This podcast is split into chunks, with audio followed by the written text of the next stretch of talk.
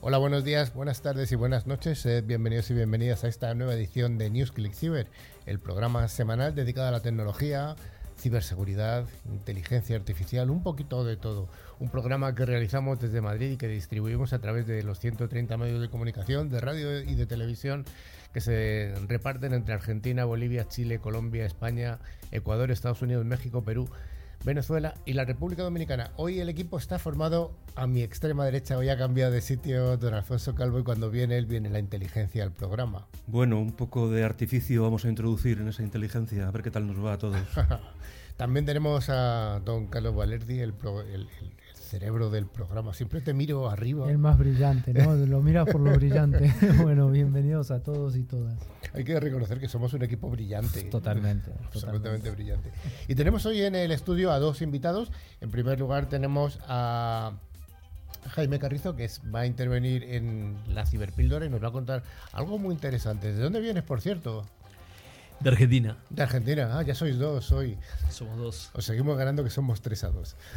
bueno, y también tenemos a, a Osco López, que ¿de, de dónde vienes? Desde La Coruña. Desde La Coruña, Galicia, un poquito más cerca, pero también lejos, ¿eh? Sí, no estamos cerca.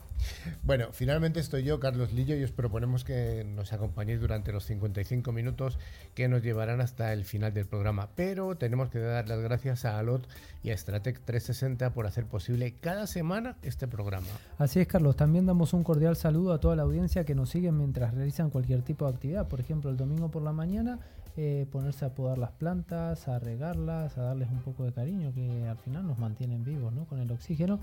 O si vamos a dar un paseo por el parque también, con estos días hermosos que están haciendo en Madrid, mm, bueno, podemos ponernos los cascos e ir escuchando este super programa. Pues claro que sí. Además, durante toda la semana nos pueden seguir a través de todas nuestras redes sociales, X, LinkedIn, Facebook o de nuestro email info.clickciber.com. Además, recordamos y recomendamos visitar la página web llena de interesantes contenidos, clickciber.com. También informamos de que se puede acceder a todos los programas anteriores a través de nuestros podcasts disponibles en Spotify, iBooks, Apple Podcasts, TuneIn, YouTube, Twitch, Amazon Music. Además, invitamos a suscribirse en cualquiera de estas plataformas y animamos a dar like para sentirnos queridos. Por ello, solo tienen que buscar la palabra ClickCiber, las dos con y latina. Bueno, don Carlos, ¿Qué vamos a tener en este programa? Bueno, vamos a empezar diciendo que este es el programa número 227 desde nuestros comienzos allí por la era cuaternaria, ¿no? Y que estamos en el programa número 6 de la temporada, número 12. Correcto, así es. Y que en una semana como esta, pero de hace 43 años atrás, el 20 de febrero de 1981, nace en Boston, Massachusetts, Adrián Lamo ¿Quién fue? Fue un analista informático y hacker informático. Lamo es conocido también por sus intrusiones en el New York Times, en Yahoo y en Microsoft. Seguiremos con nuestro índice del programa pasando por las noticias más relevantes de la semana, la ciberpíldora donde hablaremos del impacto de la inteligencia artificial en el mundo del trabajo y la logística de la mano de Javier Carrizo, CEO de Movant, Tecnoefemérides, un monográfico donde nuestro amigo Alfonso nos hablará de los 7 billones para ahí, ¿qué serán? ¿Billones de euros? Una pasada, una pasada, madre mía, qué miedo. Así es, y nuestro invitado de la tarde, Bosco López, CEO de IP Global. Bueno, pues vayamos con ese primer bloque, el bloque de noticias de ciberseguridad, pero recordamos a nuestra audiencia que una de las noticias es falsa y hay que estar atentos para descubrirla, que va a ser muy fácil.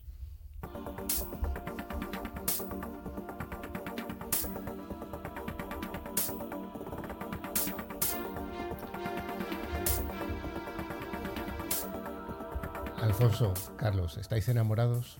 Por supuesto. Todavía, todavía. Todavía, todavía. lo que nos queda, ¿no? Bueno, la semana pasada fue San Valentín, el Día de los Enamorados, y aprovechan los ciberdelincuentes para, para nuevos timos, siempre que están relacionados con, la con lo que ocurre esa semana, con la realidad de la semana. Cuando es el Black Friday, con el Black Friday, cuando son las Navidades, Navidades, y ahora con San Valentín. ¿Qué nos cuentas? Pues que cualquier celebración es buena para timar y hay que tener cuidado. En este caso, los ciberdelincuentes aprovechan las épocas señaladas como Navidad o rebajas para estafar a los usuarios y por si fuera poco, también han querido sacar provecho de San Valentín. Durante este día de los enamorados, los estafadores adoptan personalidades falsas en apps de citas para construir relaciones afectivas y ganarse la confianza de las personas para pedir dinero o abrir una cuenta bancaria en común. No obstante, si recientemente te has descargado alguna de las aplicaciones para ligar, como dicen aquí, o quieres evitar este tipo de situaciones desde 20 ¿Cómo decís vosotros lo de ligar? Ah, no me acuerdo. Mm, Vale, vale, verdad, bien. No, sí, acercarse, yo qué sé. Eh, no, no es ligar la palabra. Eh, eh, desde 20 Bits te damos una serie de consejos para evitar estas estafas también conocidas como catfishing y que suelen seguir un patrón.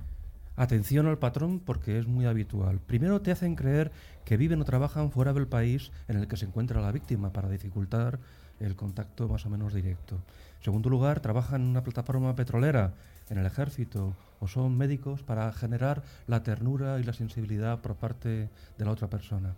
Intentan avanzar muy rápido en la relación y declaran su amor en muy poco tiempo. Para, es un gancho, digamos, muy fuerte, ¿no? Luego dan bastantes excusas para evitar los encuentros personales. Tienen fotos de perfil perfectas. O sea, son caballeros perfectos. Son guapísimos, guapísimos y amantísimos. Y por último cuentan historias para argumentar por qué necesitan el dinero. Pero los ciberdelincuentes aprovechan para entablar una relación durante un tiempo con la víctima para conseguir que caiga sus engaños. Y el atacante explota estas emociones para obtener beneficios económicos, llegando así a conseguir hasta millones de euros. Mira, hace unas semanas atrás comentamos una noticia. Hay muchísimas estafas en internet de gente que se hace pasar por famosos y estos famosos se enamoran Por ejemplo, de por gente- Carlos Lillo, por Carlos ejemplo, Valerdi. o Carlos Valerdi, ¿no? Ah, vale. Entonces, como somos eh, estrellas de Hollywood, y estas personas que se hacen pasar por estrellas de Hollywood, esto no es broma, eh, engañan a gente, por supuesto, inocente y que caen en estas estafas hacien- di- haciéndoles creer que están enamoradas y demás. Hay cantidad de estafas donde les están haciendo vender propiedades, les están haciendo transferir dinero. ¿Quién? ¿Tú crees que Brad Pitt necesita que le transfieran dinero para cargar combustible en su coche? Pues no, lo que ocurre es que la mente de cada persona es específica. Entonces, recientemente ha habido en España un fallecimiento de tres Un caso personas terrorífico. debido a una deuda que se generó a través de una relación amorosa fraudulenta. O sea que la cosa puede llegar a situaciones tremendamente Sí. terribles. ¿no? Hay que tener mucho cuidado. Atención, revelado, confirmado, la contraseña 1, 2, 3, 4, 5, 6 está clasificada como la más segura del mundo según un estudio sorpresa. Esto es sorprendente. Pero por supuesto, si es la que uso yo para todo. Es Eh, un giro. eh, calla, que no lo digas. Pero da igual, si es la más segura, no Ah, pasa vale. nada. Que es un giro irónico esto en los acontecimientos, obviamente. Un equipo de expertos en ciberseguridad ha revelado que la contraseña 123456 ha sido clasificada como la más segura del mundo, dejando perplejos a millones de usuarios preocupados por la seguridad en línea, sobre todo a los conductores de NewsClick Cyber. El estudio, titulado Contraseñas Pensar fuera de la caja fuerte, fue llevado a cabo por un equipo de investigadores que decidieron desafiar las convenciones de seguridad digital. Después de analizar miles de millones de contraseñas, llegaron a la conclusión de que las contraseñas más obvias eran las menos propensas a ser hackeadas. El doctor Alex Hackensmith, líder del equipo, comentó, nos dimos cuenta de que los hackers o los ciberdelincuentes no buscarían las contraseñas más simples, ya que sería demasiado obvio. Entonces decidimos probar esa teoría y para nuestra sorpresa funcionó. Los usuarios que durante años han sido bombardeados con consejos sobre la importancia de las contraseñas complejas están desconcertados por esta revelación. Algunos incluso han expresado su escepticismo, sugiriendo que podría ser una estratagema para fomentar un enfoque de seguridad digital más relajado. Pero a pesar de las críticas, el estudio ha generado un debate en la comunidad de la ciberseguridad, con algunos expertos elogiando la audacia del enfoque y otros cuestionando, por supuesto, la validez de sus conclusiones. Mientras tanto, los usuarios en línea están divididos entre el alivio de poder simplificar sus contraseñas y la incredulidad de que algo tan simple pueda parecer tan seguro. En última instancia, parece que el mundo de la ciberseguridad continúa sorprendiéndonos con sus giros inesperados. Sin comentarios esta noticia. No hacemos más comentarios. Vayamos con la siguiente. Una noticia realmente importante y es que los Mossos de Escuadra, que es la Policía Autonómica de Cataluña, de, de la Comunidad Autónoma de Cataluña, ha sufrido un ciberataque que ha filtrado datos en, de Telegram de unos 70 agentes. Así lo ha admitido la propia Policía Autonómica Catalana en un comunicado en el que señala que ya ha abierto una investigación para esclarecer esta filtración, que se ha producido en un ámbito muy restringido del ciberespacio y a, a la que explica cómo han ido respondiendo. En cuanto se ha tenido conocimiento, se han activado la Comisión de Evaluación de Riesgo y Protección, presidida por el comisario en jefe de forma preventiva y para reducir riesgos. El Centro de Telecomunicaciones y Tecnologías de la Información ha procedido al bloqueo de los buzones corporativos no nominales que se reiniciarán con nuevas contraseñas. También se ha bloqueado el correo afectado por la intrusión y se ha activado el protocolo a medida que se sigue trabajando sobre el incidente para neutralizar posibles amenazas, en coordinación con la Agencia Catalana de Ciberseguridad. Los agentes afectados han sido informados de esta exfiltración desde el momento en que se ha tenido conocimiento y se le comunicará que se mantiene el comité de seguimiento de la incidencia a través de la cual se informará de las novedades y les facilitará la posibilidad de denunciar los hechos a través del área central de cibercrimen. Bueno, una hay un, un, tipo de USB que se llama Overdrive, Overdrive USB, que es el, un pendrive que tiene una cualidad interesante ya, ya, que se autodestruye al más puro estilo de James Bond. Pues la forma más obvia de proteger un pendrive es encriptando su contenido, pero incluso la encriptación se puede quebrar, o bien puede obligarse a hacerlo. Overdrive USB es un pendrive de alta seguridad con dos medidas de protección únicas, incluyendo la autodestrucción. Fue creado por el investigador de seguridad Ryan Walker de Interrupt Labs, que es un pendrive bastante modesto con un conector USB 2.0 y solo 8 GB de almacenamiento. Qué poquito. Incluye un sistema único y para que funcione tienes que introducirlo y sacarlo tres veces en intervalos de menos de un segundo. Si lo usas de manera tradicional metiendo el pendrive y dejándolo dentro para leer el contenido, la partición se oculta automáticamente, dando la sensación de que se ha estropeado, ya que no se pueden leer sus datos. El segundo mecanismo de seguridad es un sistema de autodestrucción. Si no se ha insertado correctamente, Overdrive USB alterna el voltaje para provocar que la memoria flash se caliente a más de 100 grados centígrados. Técnicamente a esta temperatura no es posible que el chip aguante. Está hecho así con la intención, ya que un USB se autodestruye no se puede vender. Está pensado para periodistas perseguidos e investigadores de seguridad, pero cualquiera puede comprarlo y utilizarlo. Muy interesante esta noticia. Me recuerda a esta empresa precisamente gallega que se encarga de protección de, de los eh, di dispositivos eh, USB. USB, sí, USB, que hablaremos algún día con María. Bueno, sigamos.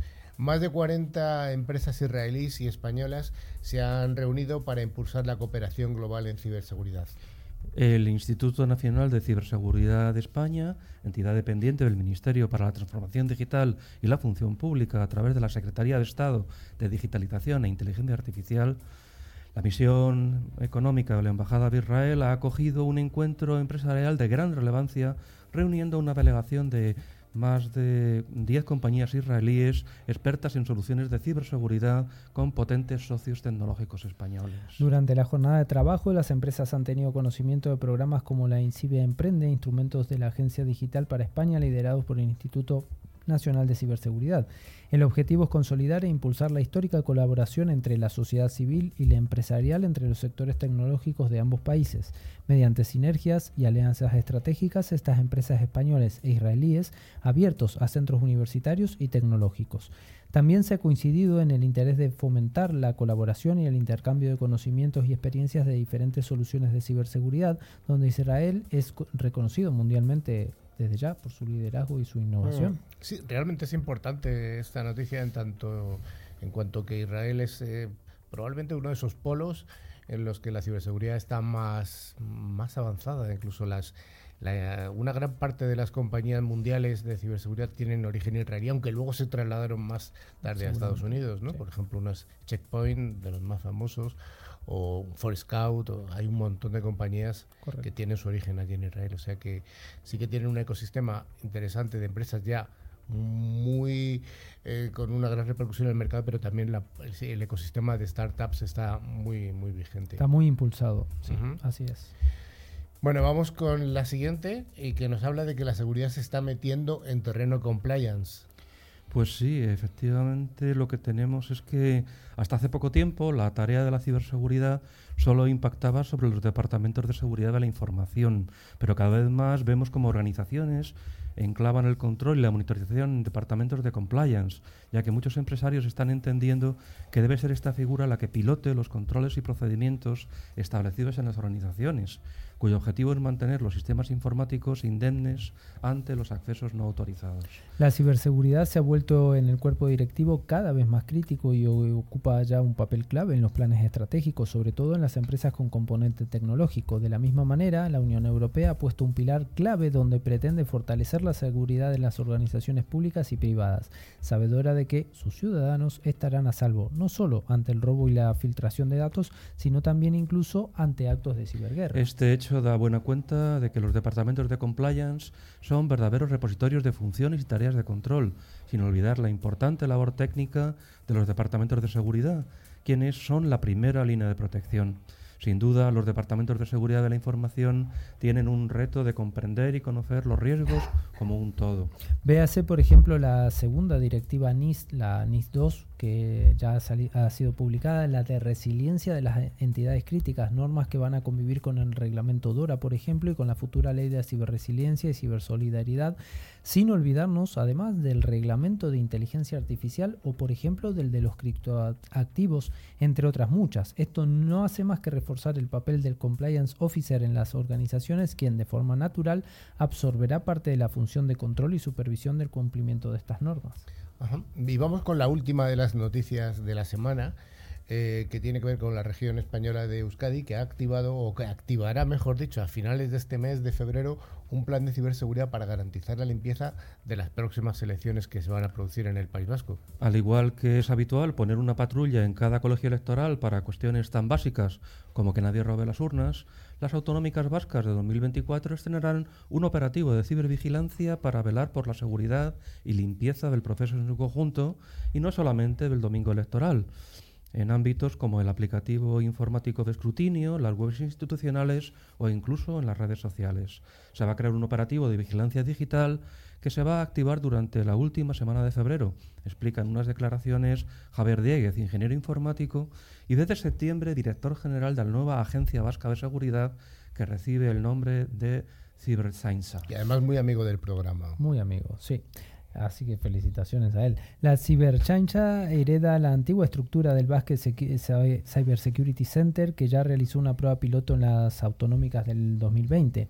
El resto de elecciones son competencia del Estado y no están coordinadas por el Departamento de Seguridad Vasco de quien depende la nueva Ciberchancha y que con toda probabilidad doblará en breve el presupuesto y el personal de este organismo de 2 a 4 millones y de 10 a 20 profesionales. Los ciberataques del colectivismo prorruso No Name 057 no han afectado a seis instituciones vascas en los últimos días y esto ha puesto el foco en este organismo. En la cibersaincha estiman que sin el voto electrónico la vigilancia ha de darse a la plataforma de recuento y difusión de datos. Sin embargo, incluso aunque fallase, habría un soporte en papel para hacer de modo manual el escrutinio, aunque fuera mucho más lento y no hubiera resultados inmediatos, como ya ocurre desde hace unos años. Dieguez recalca que son controles que hay que asumir como normales y que también se tienen que hacer en otros procesos, como la campaña del IRPF, con millones de datos personales y económicos en juego. Bueno, hacemos un disclaimer, ¿no? Sí, claro. Eh, a lo que lo, leí mal y decía que los ciberataques del colectivo este prorruso NoName 057 que han afectado a seis instituciones vascas en los últimos días ha hecho que se ponga el foco en este organismo. O sea que sí que han afectado. Sí, han afectado. bueno, pues hasta aquí las noticias y vamos con esa interesante entrevista también con uno de los dos invitados del programa. NewsClick Cyber es el programa semanal líder en la radiodifusión en español. Si quieres estar al día de las novedades, escuchar nuestras ciberpíldoras y a los responsables de grandes empresas, escucha NewsClick Cyber.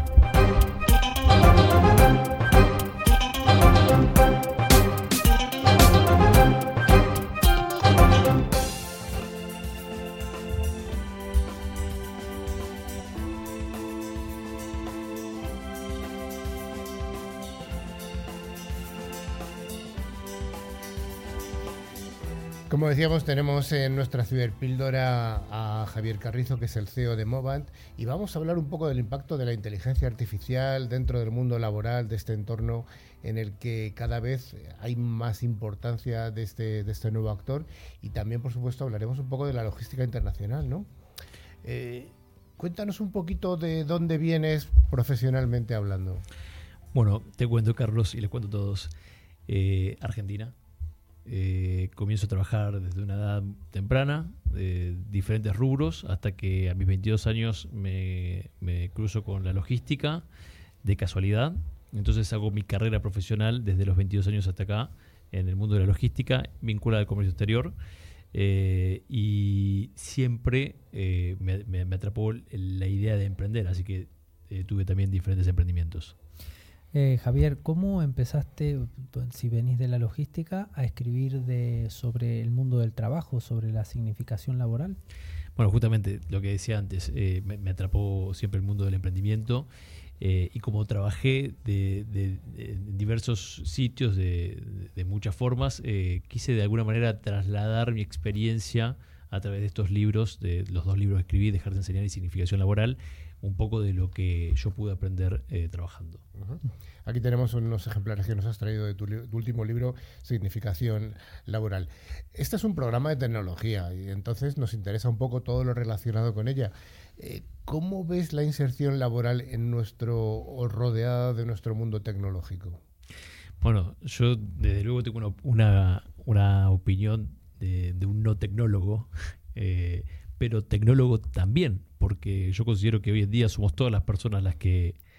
Las que Todos somos digitales, unos nativos y otros que hemos llegado, inmigrantes, ¿no? Claro, algunos más expertos, otros menos, como es mi caso.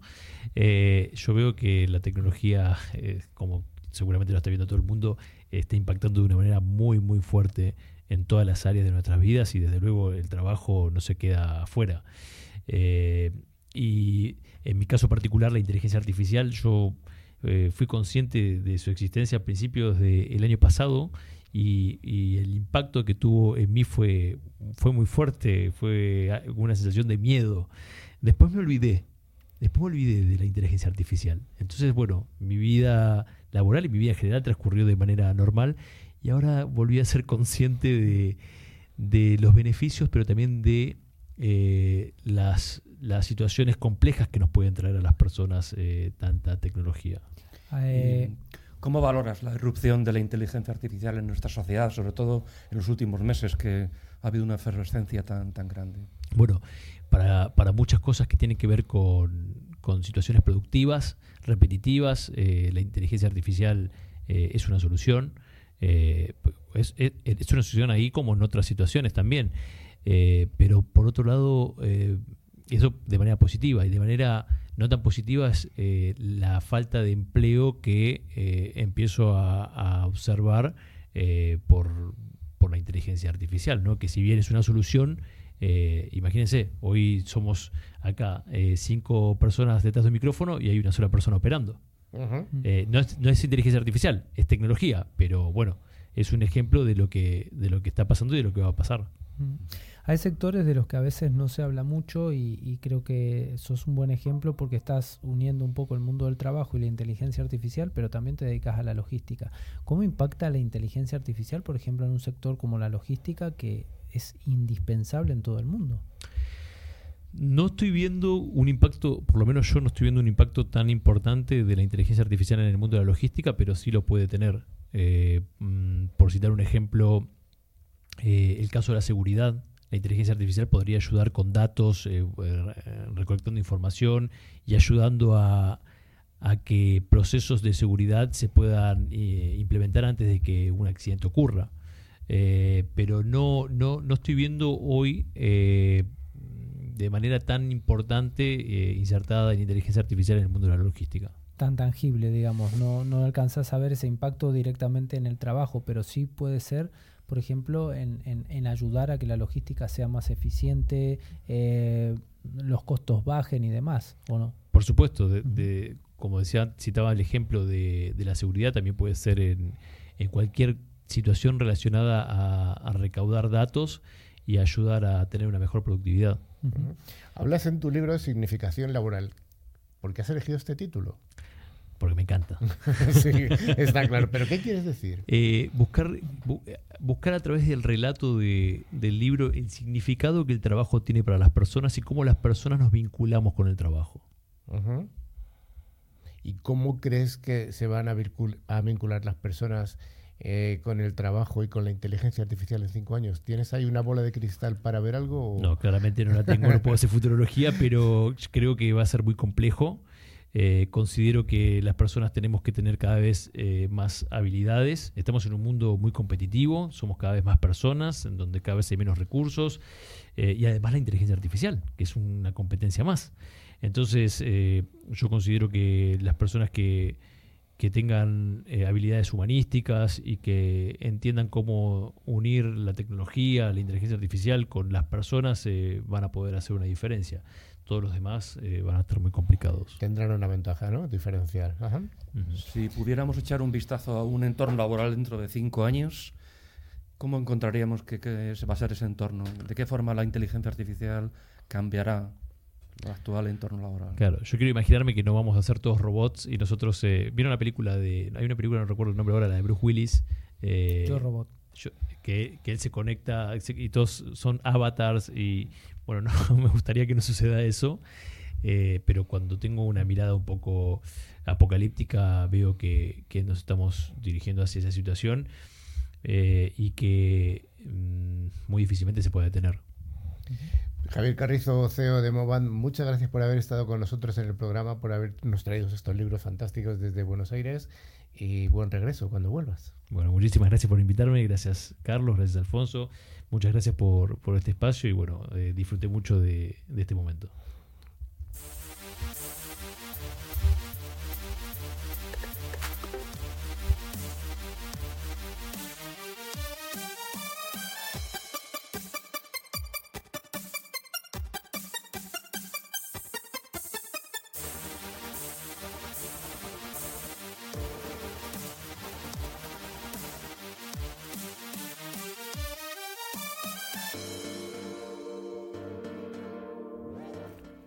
En todos los ámbitos, en la tecnología y en la ciberseguridad y en la inteligencia artificial siempre pasan cosas.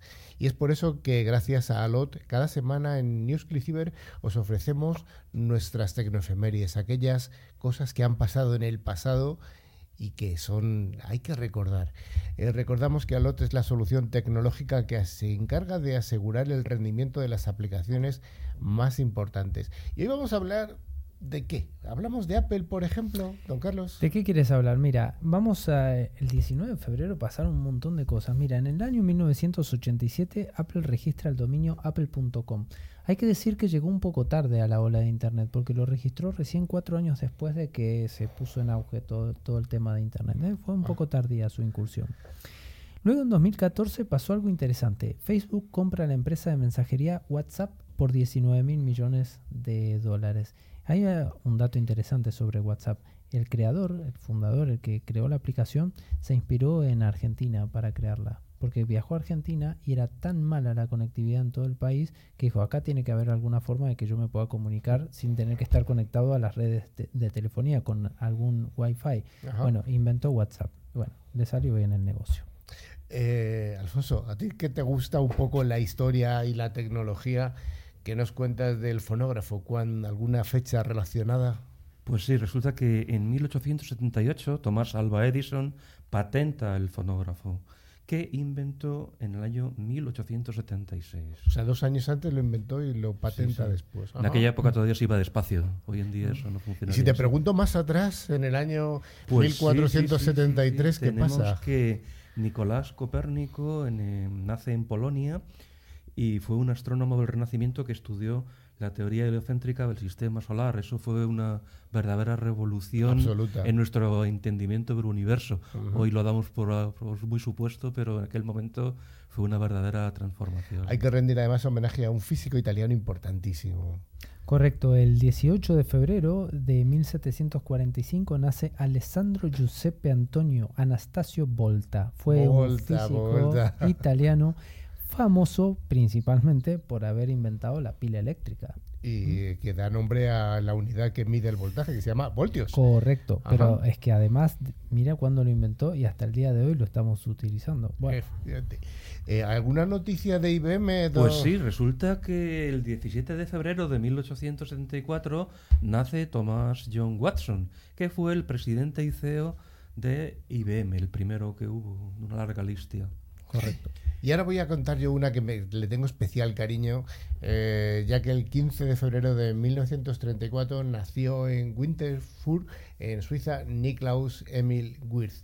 ¿Quién es este señor? Bueno, pues es un científico informático que ganó un premio importante, pero por lo que le reconoce todo el mundo informático es que es el desarrollador de programas de lenguaje de programación como Algol, no muy conocido, Euler, no muy conocido, y ahora digo dos que todo el mundo va a decir, ah, era este señor, sí, Módula 2 y sobre todo nuestro amado y querido Pascal.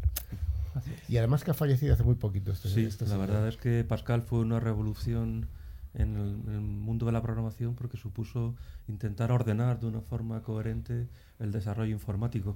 Pasa que se ha quedado nada más que en el ámbito académico y realmente pues en, en el Sí, mundo... pero ha dado, ha dado origen a, otro- a más lenguajes de programación. Sí, hoy en día sería ADA el representante digno, de, de- pero claro, se utiliza en un entorno tan reducido que al final la programación sigue siendo tan asilvestrada como hace 60 años prácticamente. Mira, vamos con dos rápidas, Carlos. El 15 de febrero de 1564, hablando de astrónomos y todas estas cosas, nace Galileo Galilei, astrónomo y matemático italiano que realizó, obviamente, importantísimos descubrimientos en física y astronomía aplicando el método científico. Vamos a decir que fue bastante perseguido por esto. Sí. Pero el 14 de febrero de 1924, acabamos de hablar de IBM, pero miren lo que pasó en el año 1924. La Computing Tabulating Recording, la CTR, adopta el nombre de International Business Machine, Anda. IBM, en 1924, hace 100 años. Hace Hace 100 años, nuestra 100 amiga años. IBM ya empezaba a llamarse IBM, pero ya existía desde antes. Y quién la, bueno, y era su CEO, quien acabamos de nombrar, Thomas Watson, que tiene el nombre del ayudante de Sherlock Holmes. Una semana para tenerlo en la cabeza porque hemos contado cosas interesantísimas desde Copérnico hasta el viejo Thomas Watson. profesor, bueno, y hasta el viejo profesor de, de Pascal.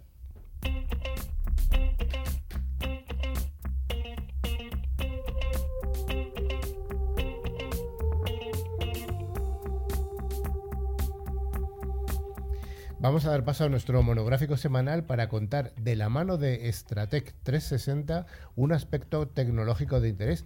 La innovación, la protección y la confianza es el ADN de Stratec 360. Tu seguridad es nuestra misión, tu tranquilidad es nuestro objetivo. Y vamos a hablar, antes has hablado, don Alfonso, de 7 billones de Billones europeos, no billones americanos. Ah, ¿eh? europeos. Son europeos. O sea, que estamos hablando de un millón de millones, Un no de mil millones. Bien, ¿Vale? es un matiz muy importante. Muy importante. Es decir, 10 elevado a la 12. Sí, sí, sí. sí. No es 10 elevado a la 9, que No, son los billones americanos. es un matiz importantísimo. Importante, sí. Em, 7 billones de dólares o de euros, que es más o menos equivalente, dedicados a la inteligencia artificial. El CEO de OpenAI está muy interesado en que el mundo fabrique chips de inteligencia artificial. Hace años que dicha industria está dominada por Nvidia, que es una compañía que los que invierten en bolsa saben que funciona como un cañón, pero la aparición de competidores realmente está amenazando su futuro. Pues resulta que la semana pasada el periódico Wall Street Journal publicó una noticia excepcional. En ella se indicaba que Sam Altman, el CEO de OpenAI, que es el creador de ChatGPT, estaba buscando una inversión de 7 billones europeos de dólares. Esto viene a ser cinco veces el Producto Interior Bruto de España. Cinco. Cinco veces el Producto Interior Bruto de España. Una verdadera Una brutalidad. mm, brutalidad. ¿Y todo ello para qué? Para impulsar el negocio de los chips de inteligencia artificial. Ahora Altman explica que aquellas declaraciones se malinterpretaron. Según el periódico, Altman estuvo negociando con inversores como el gobierno de Emiratos Árabes Unidos. La ambiciosa idea impulsaría la capacidad mundial de producción de chips, además de poder fabricar chips especializados en inteligencia artificial. En el texto se citaban fuentes cercanas a las negociaciones y según dicha fuente la inversión que se buscaba era entre 5 y 7 billones de dólares. La cifra es apabullante. Eh, es impresionante. Esta inversión deja muy atrás cual actual tamaño de la industria de todos los semiconductores. Las ventas de chip, de todos los chips en 2023 ascendieron a más o menos a medio billón. O sea, que estamos hablando de 14 veces esa, esa cantidad. Aproximadamente. Entonces, aun con un crecimiento muy bueno, se espera que esta industria actual llegue a un billón de dólares, pero en el año 2030. Y todavía queda un tiempo. Mientras las ventas de máquinas de fabricación de semiconductores como la que produce la holandesa ASML, supusieron 100.000 millones de dólares según el grupo SEMI. Según esta información, el CEO de OpenAI no está tratando de recaudar esta enorme cantidad de dinero. Lo que esta cifra indica es la suma total de inversiones necesarias a nivel mundial y en todos los ámbitos, desde terrenos físicos, electricidad para centros de datos, hasta la fabricación de chips pero además no era una cifra anual, sino que se refería a una inversión total en un cierto número de años indeterminado, pues por lo menos entre 7 y 10 años probablemente. Pero aún así la cifra sigue siendo aún enorme. Aún así la cifra, estamos hablando de que estaría al menos eh, doblando la cifra de 2030 prevista, básicamente. Em, o quizás sí que sea necesario este dineral. Em, el CEO de Nvidia, Jensen Huang, ha explicado en un evento reciente en Emiratos Árabes que el dato publicado por Wall Street Journal le parecía excesivamente exagerado. Según él, se necesitaría invertir 2 billones de dólares a nivel global hasta 2029 en centros de datos para gestionar todo el procesamiento de inteligencia artificial que está por venir. Wang reconocía que las declaraciones previas de Altman son un tanto excesivas y bromeó diciendo que con 7 billones de dólares serían suficientes para comprar todas las GPUs necesarias para establecer estos data centers, con lo cual el negocio para su compañía sería verdaderamente extraordinario. Lo cierto es que el CEO de OpenAI parece especialmente preocupado por estos chips de inteligencia artificial.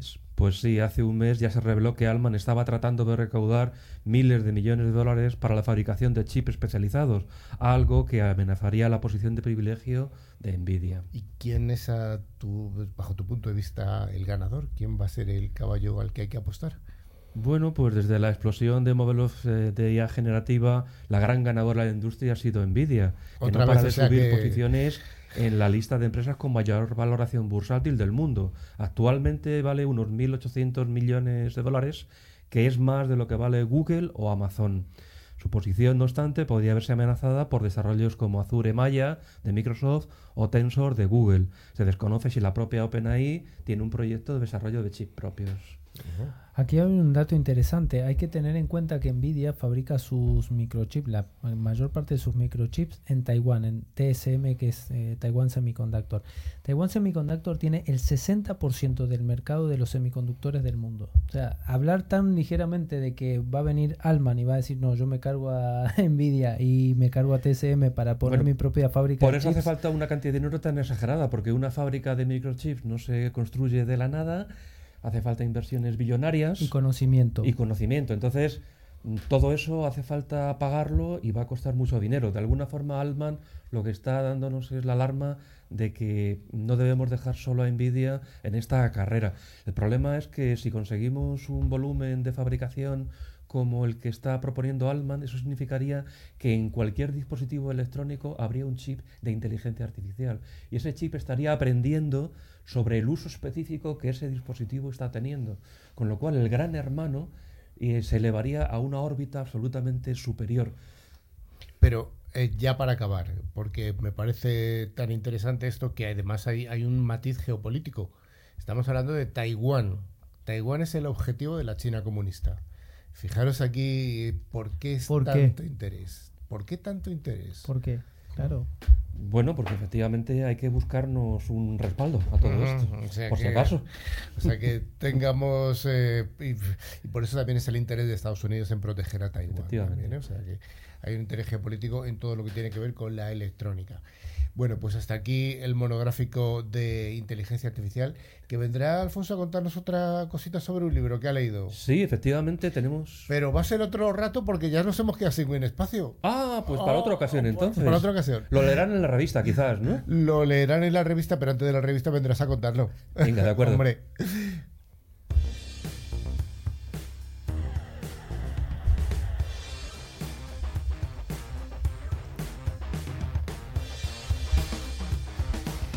Bueno, pues como decíamos al principio del programa, teníamos hoy dos invitados y estamos con el segundo que ha venido desde aquí cerquita, desde La Coruña. Eh, un viaje de 700, 800 kilómetros hasta Madrid. 602 kilómetros. Ah, ¿te los- ¿Y los has conducido o has venido en tren? En coche. En coche, Llevo como un campeón. Bien, eh, está con nosotros Bosco López, que es el CISO de IP Global. ¿Nos cuentas un poquito de tu carrera profesional y de la carrera y de, un poco alguna descripción de IP Global, qué es? Sí. Eh, llevo en el mundo IT desde los 18 años. eh, a nivel laboral, eh, soy de La Coruña, pero hace muchos años por temas laborales me trasladé a Madrid. Fue principalmente por trabajo y ahí fue donde podría decir que alcancé mi mayor nivel técnico eh, por todo el tipo de instalaciones que tuve que hacer, eh, fabricantes para, para los que tenía que hacer instalaciones o etcétera, lo que se conoce ir con la gorra de, pues he ido con la gorra de VMware o he ido con la gorra de temas de Cisco, eh, almacenamientos de HP, etcétera. O sea, los grandes, los grandes players del mundo IT. Sí, y después trabajé mucho en temas de inmigraciones. Eh, por eso lo- mi afición al mundo de las infraestructuras es enorme y todo viene de ahí, de, de la base que cogí. Hace nueve años entré en IP Global. Hace nueve años entraste en IP Global. ¿Qué es IP Global? ¿De dónde se originaría esta IP compañía? Global eh, es una empresa originaria de La Coruña. eh, su fundador y CEO es David Bello. Eh, y a mí me gusta definirla como una fábrica de sueños. Es cierto que hay muchas veces cuando me preguntan qué hay en IP Global, si quieres conocer un parque de atracciones tecnológico, te invito a IP Global. Bueno, pues iremos. Eh, ¿Cuándo? ¿Cuándo Cuando vamos? queráis. Cuando queráis estáis invitados a conocerlo. bueno, ¿a qué se dedica IP Global? IP Global eh, no es la primera vez que por, por- por imagen a lo mejor de la página web parece que estamos orientados a temas de marketing digital. Para nada es eso. Eh, es una compañía 100% de producto. Eh, tenemos muchísimos productos propios. Eh, el primer producto con el que se fundó la compañía y, que la puso donde está a día de hoy es Webphone, que es nuestro, nuestro click to call por excelencia, en el que podríamos decir que rotamos eh, top 1, top 3 con el resto de competidores y única y exclusivamente por qué cuentas lleva cada uno. Eh, productos, antes estabais hablando de inteligencia artificial, tenemos un producto eh, que se denomina Colmetrics y se dedica al tema de, vía inteligencia artificial de eh, tanto la transcripción de las llamadas como eh, verificar si, por ejemplo, un call center está siguiendo correctamente su argumentario, si eh, en la llamada se repiten muchas veces el mismo tipo de palabra, etcétera. Es un producto muy interesante y que seguimos trabajando día a día. Y después desarrollamos o impulsamos otras compañías y otros productos siempre y cuando IP Global sea, por así decirlo, la compañía tecnológica. Ah, me estás hablando de que es una compañía de producto, es decir, que el desarrollo es 100%. la parte más importante de la compañía. Sí. Desarrollo y más de entiendo que también. Y muy enfocado a la, a la voz, pero también al vídeo o, o sobre todo a la voz. Eh, IP Global es operador, otra de nuestras empresas ahora, Premium List, también lo convertimos en operador, por eso es el motivo en el que el core de nuestro negocio, como eh, tratamos mucho el tema de la transformación del lead a venta, lo hacemos desde la captación de ese tráfico vía web, eh, Webphone, nuestro producto eh, Click to Call, nos permite ese tránsito a llamada y por tanto eh, comenzar ese tránsito a posible venta y cada vez nos metemos más en el flujo de conocer todo el 360. Tenemos incluso un, pro- un producto que es para el Customer Journey y con temas de Data Lake. ¿Y cuál es el problema que empezamos a sufrir? Y por eso sacamos con IA el tema de Colmetrics. Eh, que hay ciertas llamadas que no pasan a través nuestra. Es decir, no somos nosotros el operador, sino que termina en otro call center. Ese call center no nos termina dando a nosotros la información de si fue venta o no. Y eh, nos faltaba ese dato. Gracias a la inteligencia artificial estamos pudiendo llegar a clasificar qué llamadas sí son venta, cuáles no son venta, cuáles son para temas más bien de quejas y etcétera.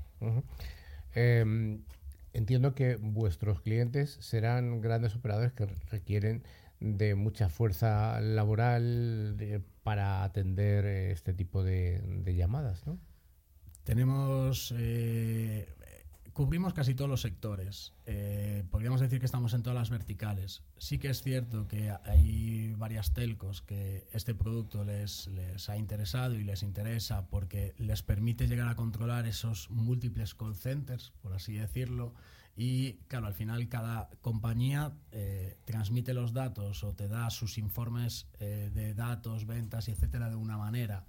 Aquí al final lo que tienes es como si tuvieras a un QA inteligente que te termina mostrando en un dashboard qué está pasando con tu negocio y con sus llamadas y, con esos conceptos que las están operando. ¿Producto y también servicio dais o solamente producto? Eh, damos servicio a nivel de infraestructura. Al final todos los productos que tenemos, eh, eh, somos una compañía 100% o 99,999 open source. todos esos productos eh, consideramos que deben estar alojados en nuestra propia infraestructura porque nadie va a correr más que nosotros si algo pasa. Eh, al final, cualquier otro proveedor te va a terminar teniendo en una lista en la que tú subirás según lo importante que seas. En cambio, al tener la infraestructura nosotros, consideramos que tenemos todo mucho más bajo control a nivel de temas de seguridad, pues eh, posiblemente nos preocupemos más de tenerlo bastionado y pues una frase que digo siempre, Internet es 24/7, es mm. decir, no es como un local de la calle que coges, cierras la verja y ya está. Y los malos no duermen. Los malos, damos, damos fe aquí en el programa de que, de que así es. Estás hablando de que tenéis infraestructura. ¿Significa que tenéis vuestros propios CPDs o no los alquiláis a nadie? Eh, estamos en dos data centers. Estamos en un data center aquí en Madrid y tenemos eh, otro data center en Galicia. Eh, Toda la infraestructura que tenemos a día de hoy la trabajamos en activo-activo. Eh, es decir, eh, al principio Galicia iba a ser como una especie de respaldo, eh, porque nos estábamos empezando a quedar cortos. Nos vinimos para Madrid.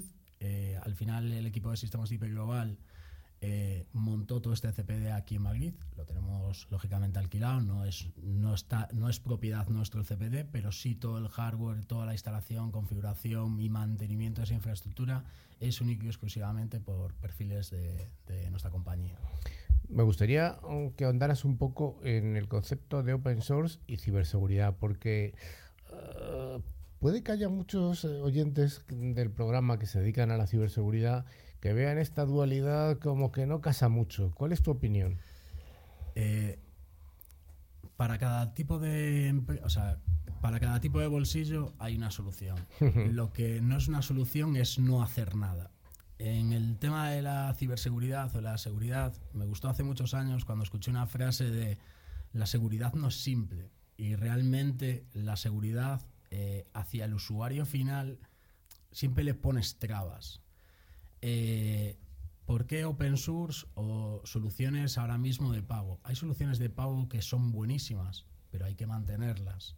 Y hay empresas que a lo mejor cuando se les quiere montar un IPS o un IDS o eh, firewalls que tienen opciones de UTM, que es que te lo lleguen a integrar todo, pues no pueden abordar ese coste. Pero ¿cuánto vale tu negocio para no tener nada? En esos casos creo que hay soluciones open source que al final, si eres una empresa pequeña, eh, seguramente te puedas permitir una solución open source y eh, llegarlas a mantener, pues a lo mejor no te puedes montar un IPS, que es eh, un sistema de, prevención de intrusiones, pero a lo mejor sí un IDS, que simplemente te permita esa detención y si tienes personal de sistemas, pues que ellos valoren qué hacer.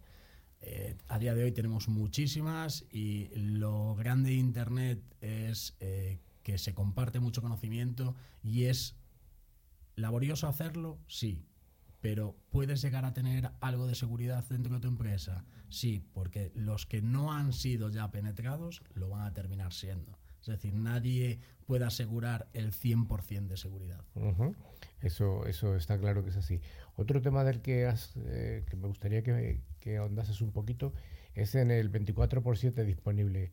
Entonces va a ser necesario que tengamos personal 24 por 7 que esté operando. Eh, ese es el gran, para mí, antifaz que, que, cada vez se pone más la sociedad. Eh, antes comentabais que eh, cada vez estamos avanzando mucho más en un mundo tecnológico, que estamos siendo cada vez más digitales, estamos más conectados y etcétera. Es correcto. ve ahora mismo a la gasolinera y párala diles que no pueden trabajar con, sus TPVs, que tienen que volver a contar eh, los litros de gasolina manualmente y etcétera. Lo que va a hacer es directamente coger, salir, poner los conos y te va a dejar que le reactives el servidor o la operativa que tengas que hacer. Eh, para todo el tema del 24/7 es muy sencillo. Eh, los perfiles que llevan los sistemas o gestionan sistemas eh, cada vez tienen que estar más en turnos rotatorios porque, por así decirlo, si los clasificamos como malos, ciberdelincuentes y etcétera, eh, no te van a atacar a las 9 de la mañana que saben que está toda la empresa. A, a esas horas, pues antes comentabais los timos de, de, San Valentín, el timo del CEO es mítico. ¿A cuántas empresas ya le han conseguido quebrar pues 25.000, 30.000, 10.000 euros eh, suplantándoles facturas? Eh, el día de fin de año, el día de fin de año es maravilloso. A las 12 y un minuto y a las 12 menos 5, todos los cibermalos eh, pueden hacer todas las maldades que casi nadie se va a enterar. Y posiblemente los servicios eh, de seguridad, hasta incluso en esos momentos, van a ser mínimos. Me gustaría acabar preguntándote hacia dónde va IP Global, una empresa española, una empresa gallega que está presente en Madrid, está presente en Galicia. ¿Hacia dónde vais? espero que a seguir creando productos siempre. Eh, yo me quedaría con una espina porque hemos tenido ahí eh, una última oportunidad en la que, o una oportunidad que estuvimos a punto de, culminar, que fue llegar a hacer un proyecto a, nivel mundial eh, con una solución bastante potente y a mí que me gusta todo el tema de diseño de infraestructuras y etcétera teníamos una solución para, Microsoft Teams en, el tema de voz eh, para compañías que realmente necesitan múltiples ubicaciones o tienen múltiples sedes. Llegamos a hacer todo el diseño y etcétera, pero no pudimos llegar a coronar porque lógicamente en ese mundo eh, hay muchos competidores y nosotros al final pues somos una empresa. Bueno, pues muchísimas gracias por habernos acompañado, Bosco López, que es el CIO de eh, IP Global SL. Y mucho éxito y a ver si encontráis otra panacea como esa. Seguro que hay más, hay que buscar. ¿eh? Muchas gracias, Bosco. Muchas gracias